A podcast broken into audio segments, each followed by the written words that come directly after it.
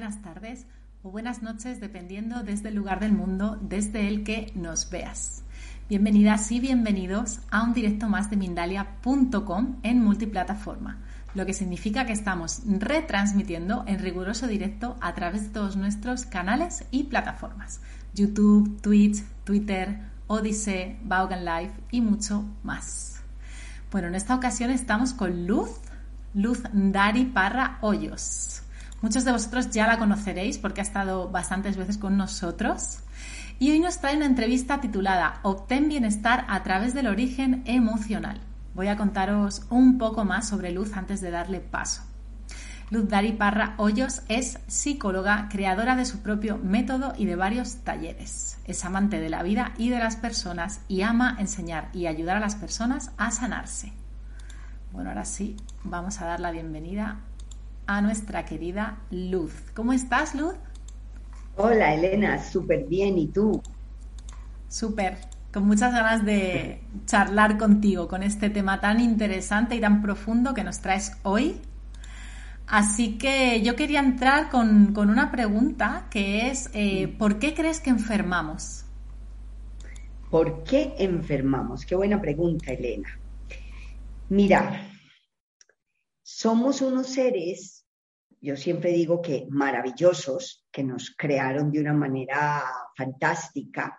Y pues como sentimos y sentimos emociones, entonces ante un evento que es dramático, inesperado, vivido en soledad y sin solución en el tiempo, y entonces nuestro organismo reacciona, reacciona de una manera específica para resolver la situación que en ese momento sucede.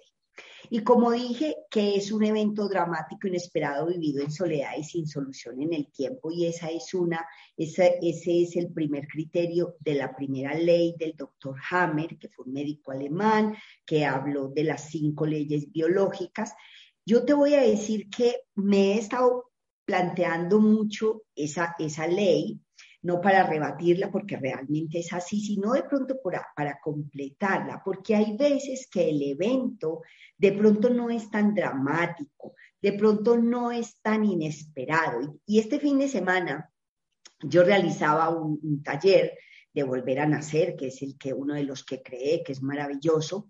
Y entonces una persona hablaba de eh, un, un, tema que tenía con el territorio. Y entonces alguien después llega y me dice, ay, mira, pues me estaba comentando cosas. Entonces llegó a una conclusión, dijo, claro, ahora entiendo qué sucede, que yo llevo varios días, llevo por ahí dos semanas, que estoy orinando casi 20 veces al día. entonces, porque yo le hice preguntas y tal. Entonces, ¿qué sucede con esa persona? Que el marido está eh, cerrando una empresa que tiene y aunque es de mutuo acuerdo, de apoyo y la relación pues es excelente, el marido está teniendo que traer unas casas a la, unas cajas a la casa. Y entonces, así ella lo haya aceptado, así esté de acuerdo, así esté apoyando, siente que su territorio está invadido, porque hay una cantidad de cajas y cajas por toda la casa, porque tuvo que construir una habitación pequeña extra para poder poner más cajas.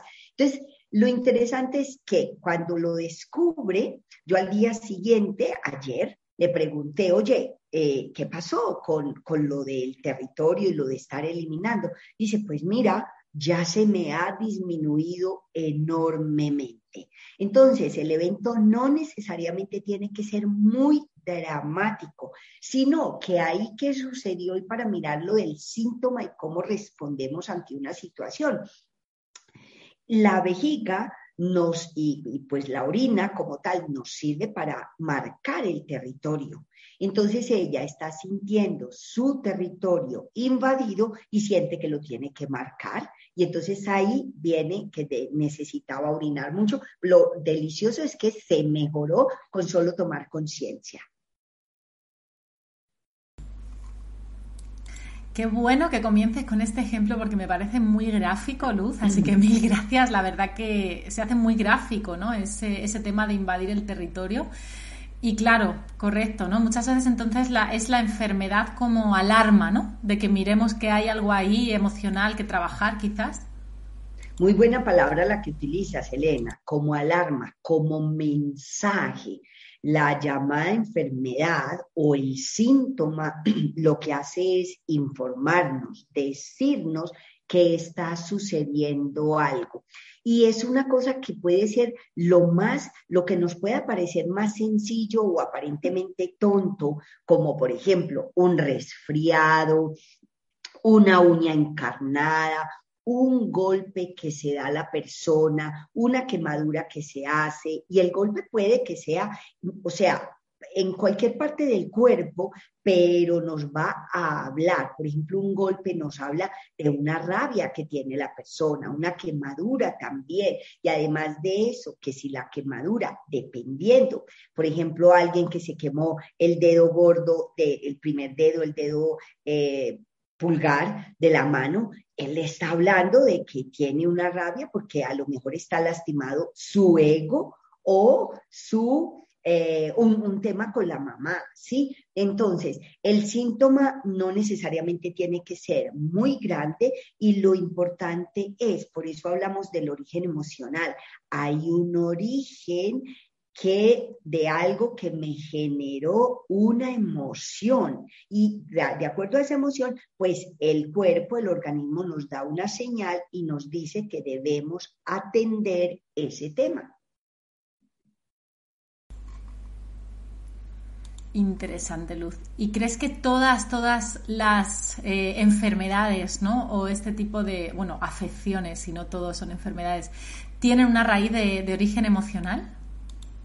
Sí, te puedo decir que sí, Elena, porque como te decía, hasta un resfriado, mira, hay personas que, por ejemplo, no se permiten descansar, personas que trabajan adictas y que tienen, por ejemplo, una situación difícil en el momento en su casa. Por ejemplo, alguien que tiene el marido muy enfermo, con una enfermedad terminal o con una enfermedad grave, y esta persona, aparte de que le toca o debe estar cuidando a su marido constantemente, prácticamente las 24 horas del día, además de eso, le toca estar cumpliendo con sus labores en el empleo que tiene.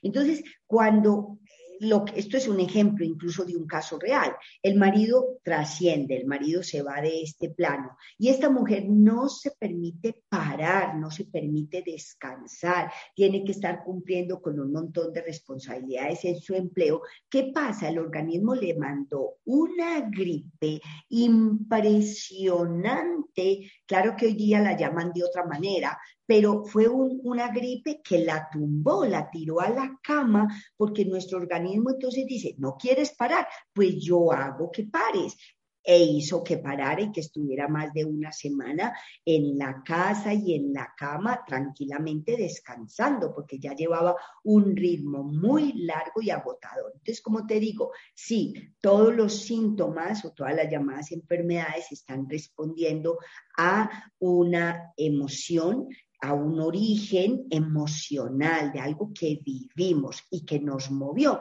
bien sea una rabia, un miedo grande, una tristeza importante, para hablar solo de las emociones sanas, porque si hablamos de unos sentimientos que nos llevan a enfermar, como el rencor, el resentimiento, el odio, ya es todavía peor, ¿cierto? Hay, otras, eh, se van a presentar otros síntomas, ¿sí? Claro, totalmente. Yo tenía una pregunta que me parecía interesante hacerte, aprovechar, y es, ¿qué crees sobre la sociedad que tenemos hoy en día, ¿no? los ritmos que llevamos, cómo está configurada la sociedad? Eh, ¿Crees que esto afecta en, en el tema de nuestra salud emocional y por ende física, Luz?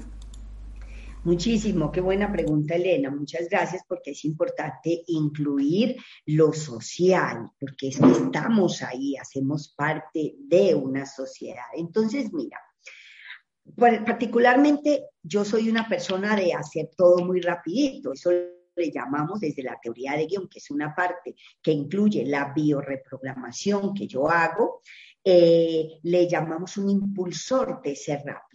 Entonces, ¿qué sucede? Que hoy día todo lo queremos no rápido, lo siguiente, lo queremos inmediato, queremos, esto es para allá, esto es para antes de ayer, decimos nosotros aquí en Colombia. Entonces, ese ritmo y esa necesidad de tener que estar cumpliendo con una cantidad de cosas impresionantes, de tener que estar haciendo todo ya y de tener los resultados ya. Quiero el dinero ya. Quiero la salud o recuperar la salud ya. Quiero mantenerme muy positivamente ya. Y todo quiero triunfar ya. Y es, y todo, el, de hecho, pues se dice, dicen los que saben, que el tiempo también va más rápido, que de hecho ya es más corto, el, el día es más corto. Entonces, hay una necesidad imperiosa de hacerlo todo ya. Entonces, como hay que triunfar ya, entonces es muy difícil porque las personas no se permiten o no nos permitimos descansar, no nos permitimos intimar, acercarnos, abrazar, tocarnos, no nos permitimos compartir con los demás, no nos permitimos, ve, vamos a hablar un rato, sentémonos así sea a hacer nada que también vamos a estar haciendo. Entonces, eso que exige la sociedad hoy día de que todo tiene que ser para allá, claro que nos afecta, sobre todo porque mira, hay un órgano o una glándula muy importante que es la tiroides, ¿sí? Entonces, la tiroides es la glándula que regula el tiempo. Y como ahora todo lo queremos los resultados en todo los queremos ya, entonces una persona que se esté exigiendo, exigiendo, exigiendo y no tiene el resultado ya antes. Podría, por ejemplo, enfermarse, uno, de la tiroides y dos, puede sentirse muy desvalorizada. ¿Por qué? Porque, porque se va a estar comparando todo el tiempo con los que sí lo están logrando en el tiempo que se supone que debe ser. Entonces, como hay desvalorización, ahí va a venir fibromialgia o va a venir dolores articulares o va a venir dolores musculares o contracturas musculares o puede llegar a venir cefaleas intensas o migrañas porque como no tengo el resultado ya, me siento desvalorizado o desvalorizada de manera intelectual. No consigo con mi inteligencia o con mis recursos intelectuales lograr lo que quiero ya. Entonces, mira que ahí ya hablamos de varios síntomas que se pueden presentar y que son eh, causados por desvalorizaciones, bien sea desvalorización respecto a no logro el resultado, no soy lo suficientemente fuerte o no logro el resultado con mi cabeza. Mira que hay, hay varios síntomas o llamadas enfermedades. Es muy buena tu pregunta y qué bueno que la hayas incluido y gracias por ello.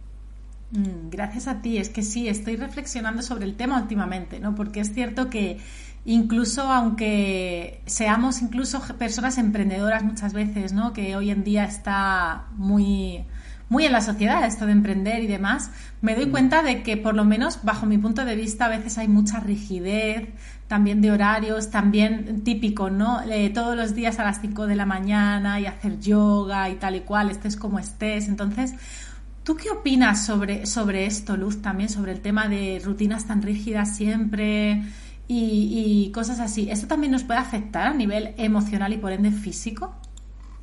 Mira, eh, las, rutinas son importantes en el sentido de que nos ayudan a estructurar nuestro tiempo y de hecho debemos saber estructurar y organizar nuestro tiempo. Son supremamente importantes y todos, queramos o no, tenemos unas rutinas.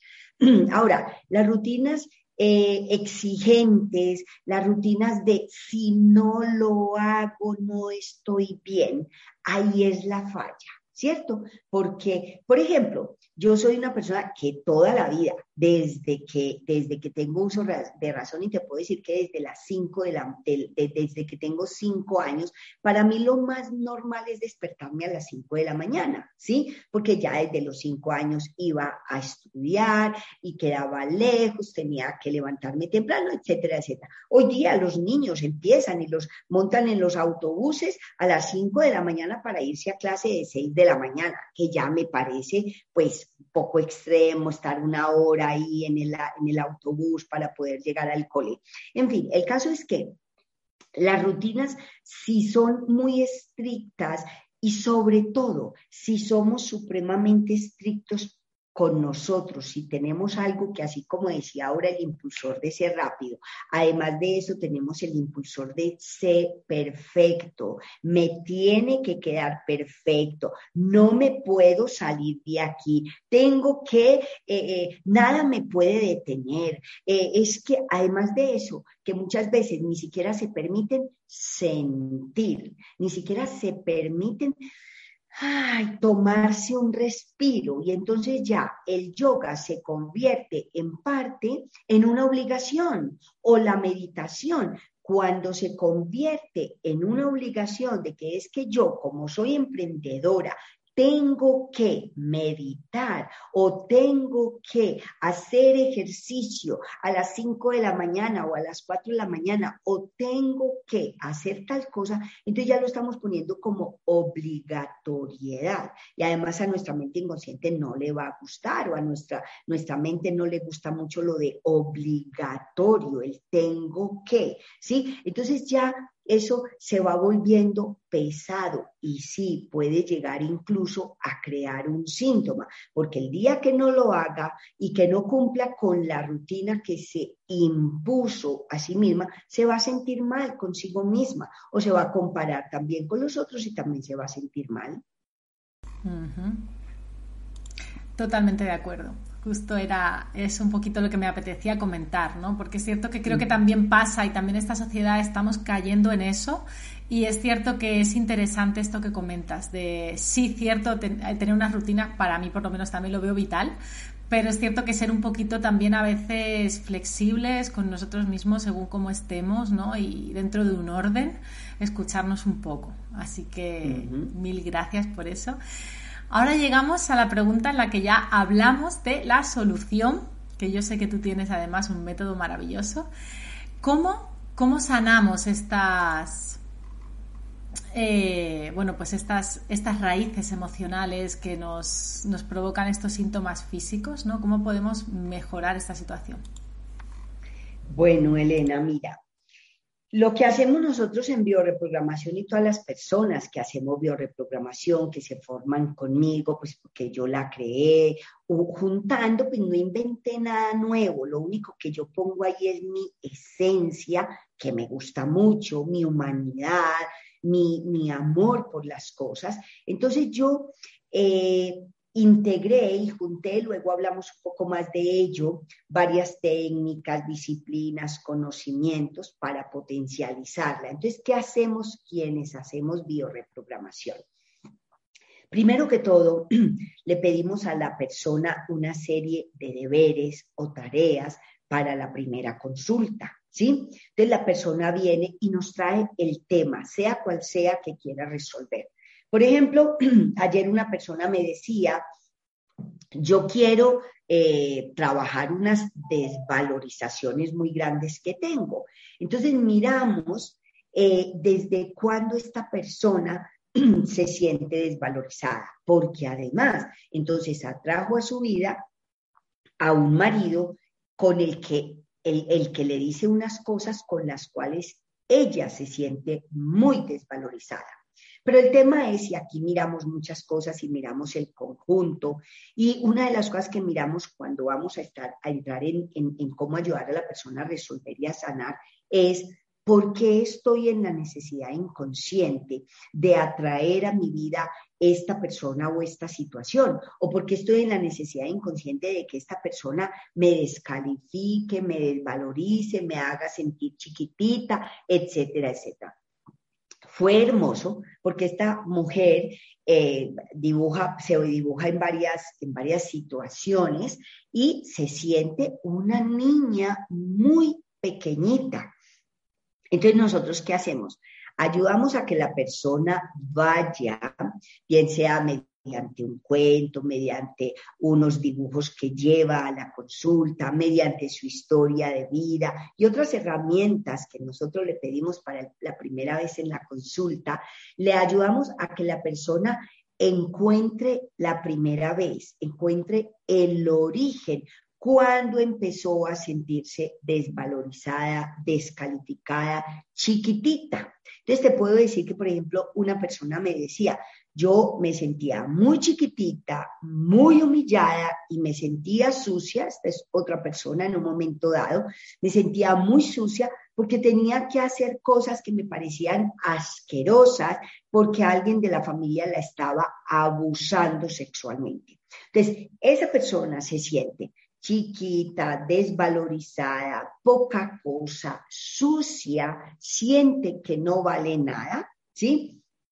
Y entonces, cuando, cuando ya esa persona eh, siente que no vale nada, así va a seguir creciendo. Y entonces va a seguir atrayendo situaciones en su vida en las que se va a sentir chiquitita, que no vale nada, que no le importa a los demás, etcétera, etcétera. Entonces yo aquí, por ejemplo, junté dos, dos, dos ejemplos de dos personas. Empecé con una persona que atendí recientemente y otra que había atendido hace ya un tiempo, porque, porque de hecho son situaciones un poco similares. Pero ¿por qué atraemos a una persona específica a nuestra vida que tiene X o Y comportamiento? porque esa persona me va a mostrar lo que yo debo sanar. entonces, en bioreprogramación, ¿cómo complementamos o integramos tantas cosas? Con, con estas herramientas ayudamos a la persona a ir al origen, al origen, a esa primera vez en que se sintió así para poder sanar la historia allá y entonces en ese momento en que lo vivió por primera vez. Y luego, pues también vamos a ir sanando las otras veces en que se sintió desvalorizada, descalificada, sucia, maltratada, usada, etcétera, etcétera, lo que sea que haya sentido. Entonces es ir a la primera vez, ir al origen para poderlo sanar. Luego, como me has preguntado que cómo entonces haríamos para cambiarlo, entonces luego es, además, encontramos esa situación, la sanamos y hacemos un nuevo programa, reprogramamos de manera amorosa, sanando esa situación de manera muy amorosa, con comprensión, con compasión, para poder seguir adelante ya de una manera muy diferente, ya no, por ejemplo, como la víctima que fue en ese momento dado, de las circunstancias, del papá, de la mamá, de quien sea que le haya hecho daño, sino que siga muy bien en su vida, no como víctima, sino protagonizando su vida, por ejemplo. No sé si tienes más preguntas, Elena, podemos hablar más de, de la bioreprogramación. Cuéntame. Claro, eso es. Te iba a preguntar ahora mismo. Bueno, antes de pasar a las preguntas del público, que ya hay bastantes por aquí, por cierto, y muy interesantes, están todos ahí expectantes con esta información que nos compartes, quería que nos contases un poquito más sobre ese curso que ofreces, Luz. Bien, ah, bien, yo hago una formación en bioreprogramación y como te decía, que yo incluí en la bioreprogramación. Bueno, yo me formé primero en teoría de guion mental personal, que eh, incluye unas cosas que son maravillosas. Tú sabes bien, conoces de la Gestal, que es excelente, fantástica, yo la amo. Entonces, eh, incluye Gestal, incluye análisis transaccional, que es tan impresionante también, incluye psicología analítica de Jung, incluye PNL. Entonces, yo me formé inicialmente en teoría de guion mental personal y más adelante, pues ya me puedo formar en PNL, de hecho hago un curso fantástico con John Grinder, luego hice un curso extraordinario también con Richard Bandler, eh, luego me formé, hice un, el, el, el practitioner en PNL, más adelante también con el doctor Edmundo Velasco, que elaboró durante 17 años con Grinder. Entonces también hice para ser formadora en PNL, luego hice también un máster en, en, psicología analítica de Jung, luego me formé en descodificación biológica y luego reforcé haciendo cinco leyes biológicas del doctor Hammer, así ya más purito y más específico. En fin, entonces he integrado y voy sumando e integrando todo lo que voy aprendiendo a la bioreprogramación para que sea cada vez más eficaz. Y a mí hay una cosa que me gusta y es que pueda dar resultados rápidos. Yo le digo a la persona, mira, a mí como ahora todas las cosas van así, hay procesos que son muy válidos y que son lentos. Yo amo, por ejemplo, la psicología analítica de Jung, sin embargo, el proceso ahí es de tiempo requiere tiempo, requiere ir hilando, ¿sí? Entonces, está bien para la gente que quiere hacer un análisis súper delicioso en un tiempo y tiene su tiempo. Ahora, una persona que tiene una enfermedad grave o que tiene un dolor de cabeza enorme o que tiene una colitis o cualquier síntoma que le esté molestando mucho su vida o su salud y por lo tanto su vida, pues no puede esperar un montón de tiempo. Entonces, le integré después terapia regresiva reconstructiva, le integré constelaciones, le voy integrando. Entonces, ¿qué, qué hago yo? Integré todo eso en la bioreprogramación y ahora pues me dedico ya hace más de 10 años a formar personas, que gracias a Dios cada vez llegan más de todas partes del planeta, a formarse en bioreprogramación. ¿Para qué? Para ayudar a las otras personas también a sanarse, a que recuperen su salud, su bienestar, a que recuperen la alegría, a que puedan vivir bien, ¿sí? A que puedan vivir bien. Por ejemplo, yo recientemente empecé a ver a una chica con un, trastorno de ansiedad impresionante, una fobia, prácticamente una fobia social. Eso podría demorarse muchísimo. Sin embargo, yo llego y le digo, bueno, hicimos una sesión y luego le digo, ¿sabes qué? Haz el taller de volver a nacer, que seguramente ahí acabamos de resolver. Tenía otras dos sesiones programadas más no fue necesario. ¿Por qué? Porque terminó de encontrar el origen de lo que le sucedía y terminó de sanar. Entonces yo hago formación en bioreprogramación, que es una formación en cinco módulos, damos unos bonos maravillosos, cinco módulos de tres días súper intensos cada uno, en los que las personas aprenden no solamente cómo encontrar el origen del conflicto y de las llamadas enfermedades, sino que además aprendemos por qué se dio específicamente este síntoma ante o como una respuesta a tal situación vivida a tal conflicto emocional. Les ayudamos a que sepan, por ejemplo, yo sé perfectamente o toda persona que se forma en bioreprogramación, que si eh, una persona nos consulta por un, por un, síntoma específico de hígado o de mamas o de un dolor en una articulación o en los hombros, donde sea, nosotros la vamos a orientar y le vamos a decir, mira, el origen de eso puede ser, a mí no me gusta decir exactamente o literal, es tal cosa, no, puede ser tal cosa. ¿Te ha sucedido algo como esto. Entonces le digo cuáles pueden ser los, los, las posibilidades. Y la persona me dice, tal cual, ¿sí? Tal cual, eso es Así me pasó exactamente, ¿sí? Entonces, yo, por ejemplo, le dije a una persona en una ocasión que consultó por un, por un cáncer eh, de pulmones, ¿sí? una mujer joven, ya estaba en fase muy, muy avanzada y yo, y entonces era de, bronquios el, problema. Y le digo yo, oye, ¿tú tuviste algún conflicto importante de pérdida o ataque de territorio? Porque tenía que ver con los bronquios. Entonces me dice, sí, mira, yo trabajé toda la vida, eh, conseguí mis cosas, conseguí mi apartamento y ya lo estaba pagando cuando me caso y al cabo de un tiempo mi marido me dice, ¿sabes qué? Nos vamos a divorciar y te tienes que ir de aquí, que este apartamento es mío. Entonces, apartamento o piso, el hombre la saca de su propia casa y él se queda viviendo ahí con el hijo. Ella perdió su territorio. Eso fue muy, muy difícil de gestionarlo a nivel emocional. Por lo tanto, entonces, ella tiene, eh, ella eh, al encontrar el origen, pues ya supo que era lo que pasaba, nosotros la orientamos.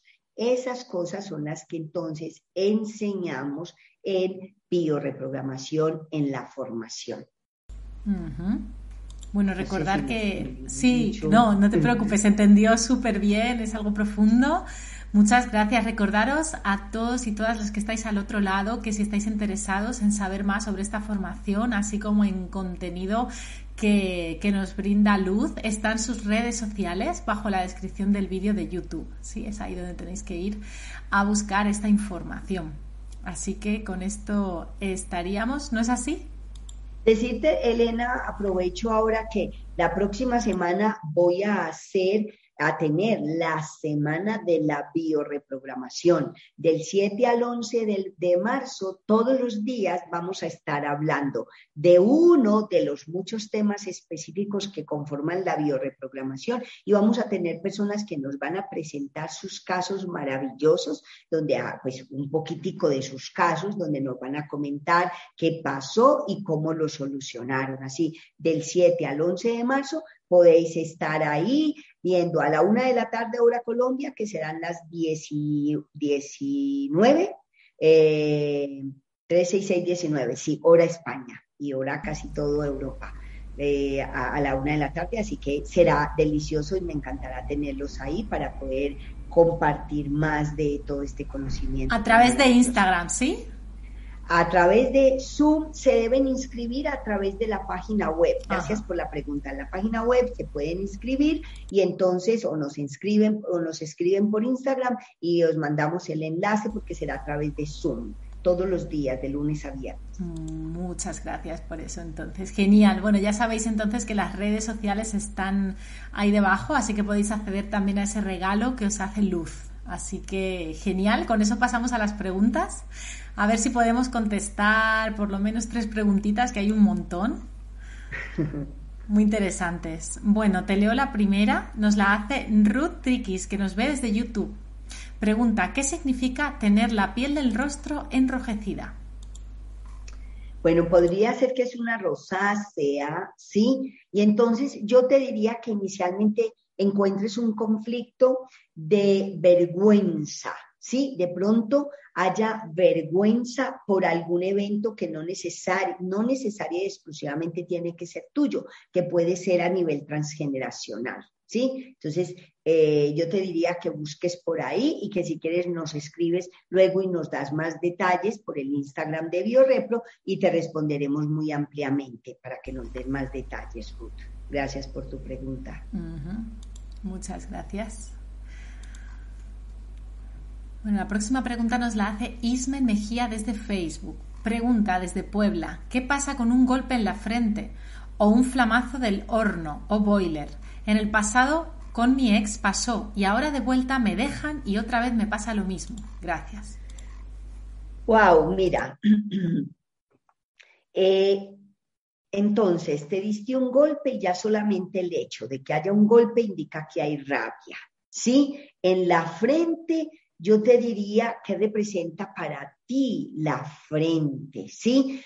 Yo qué sé, hacerle frente a esta situación que me tiene con tanta rabia. Podría ser, ¿cierto? Otros dirían ponerle el pecho a la situación y a lo mejor se afectaría en el pecho. Te voy a contestar ya que tú hiciste esa pregunta que me gusta mucho. En alguna ocasión estaba yo en, en una casa con unos amigos y entonces alguien, una persona que estaba ahí, estaba cocinando algo y de repente se quemó de una manera muy extraña. O sea, muy extraña es que como que uno dice, pero ¿cómo fue posible que se quemara así? El caso es que se quemó eh, el antebrazo, se quemó sobre todo el antebrazo. Y entonces yo le hice una pregunta, oye, ¿tú de casualidad tienes rabia con alguien? E inmediatamente me dice, sí, ¿con quién? Ah, con la mamá de los hijos, porque está molestando mucho con, no recuerdo bien qué situación, pero una historia. Entonces, inmediatamente encontró qué fue lo que pasó. Tenía mucha rabia, la quemazón, el quemarse habla más de más rabia, o cualquier golpe indica que es tengo rabia. Y si es en la frente, y si te ha pasado dos veces, sobre todo por una pérdida afectiva o por una separación, yo te diría que sería muy importante y muy bueno que puedas sanar. ¿Qué pasa? Que ante una ruptura afectiva, tú te agredes a ti misma. Eso es inconsciente, por supuesto, más te estás haciendo daño a ti misma. Nos puedes escribir más por Instagram si quieres. Bueno, muchísimas gracias. De todas maneras, creo que fue súper específico, muy interesante. Muchas gracias por estas respuestas, Luz. La próxima nos la hace Madeline Anleu, nos ve desde YouTube y nos pregunta desde Chile. Tengo tres hernias en el cuello y eso provoca que se me duermen todos los días las manos. Eso ha hecho que no pueda realizar muchas actividades. ¿Cuál es el aprendizaje de esta situación? Bueno, qué interesante pregunta. Muchas gracias por hacerla a todas las personas que están preguntando y que les podamos responder. Mira, tres hernias en el cuello. Yo te diría que lo primero que debes mirar es algo. Aquí el cuello y cervicales también está conectado con nuestro chakra eh, de la garganta, que tiene que ver con la comunicación. Y yo te diría que revises si de pronto te estás sintiendo sometida, como si tuvieras el yugo ahí, como si alguien te quisiera hacer agachar la cabeza. Porque entonces quiere decir, hay una desvalorización porque sientes que te hacen agachar la cabeza, probablemente y con toda seguridad que tú no quieres tener que agachar la cabeza. Y eh, por supuesto que se te van a entumecer, además, pues están en cervicales, hay tres hernias, es una enorme desvalorización.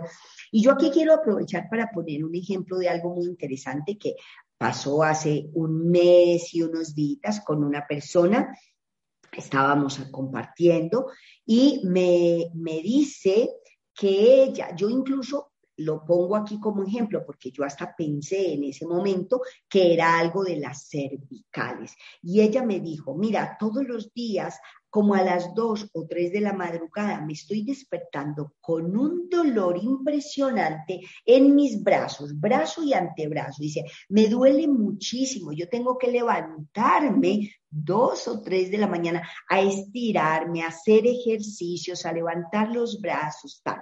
Y yo le hice dos o tres preguntas, nada más necesitamos de preguntas, cuando ella, lo que había sucedido era que el papá había fallecido el año pasado, ¿sí? Entonces ella me dice, el papá, papá estaba enfermo, el papá, y dice, y aún así yo lo movía de acá para allá para que no le fueran a dar escaras en la piel, yo hacía esto, aquello, yo lo quería mucho y, y lloró.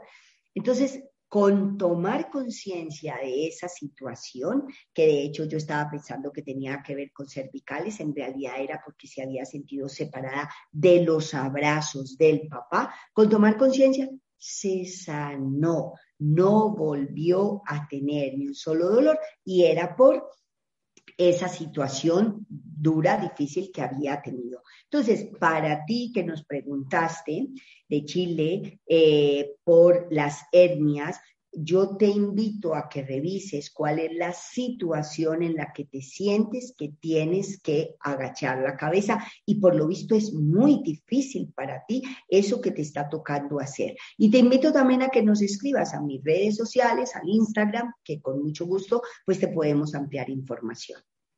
Gracias por la pregunta. Si hay más preguntas que podamos responder, Elena. Hay muchas preguntas, de hecho estoy tratando de, de poner un poquito, exacto, algunas que contesten un poco a más personas, ¿no? Así que vamos a ah, cambiar un poco de tercio, si os parece que ya hemos hablado de muchos síntomas físicos, porque nos hace una pregunta nuestra querida amiga Aime, que además es una fiel espectadora de Mindalia, te mando un saludo, Aime, querida. Eh, nos comenta desde YouTube. Hola, Aime desde México. ¿Cuál sería la razón de perder dinero? Ayer mi padre perdió un billete grande, no obstante perdió un boleto de estacionamiento y tuvo que pagar más dinero. Siempre dice que no tiene dinero. Ah, wow. Qué bueno que hayas seleccionado esa pregunta, Elena, porque, porque nosotros, ya que hablamos aquí del origen emocional, y no es solamente para las llamadas enfermedades, sino porque alguien está en la necesidad inconsciente de estar perdiendo dinero. Entonces yo te diría, quizá la necesidad inconsciente también es no tener el dinero, no me puede sobrar, no lo merezco, eh, eh, si lo tengo me pueden hacer daño, en fin.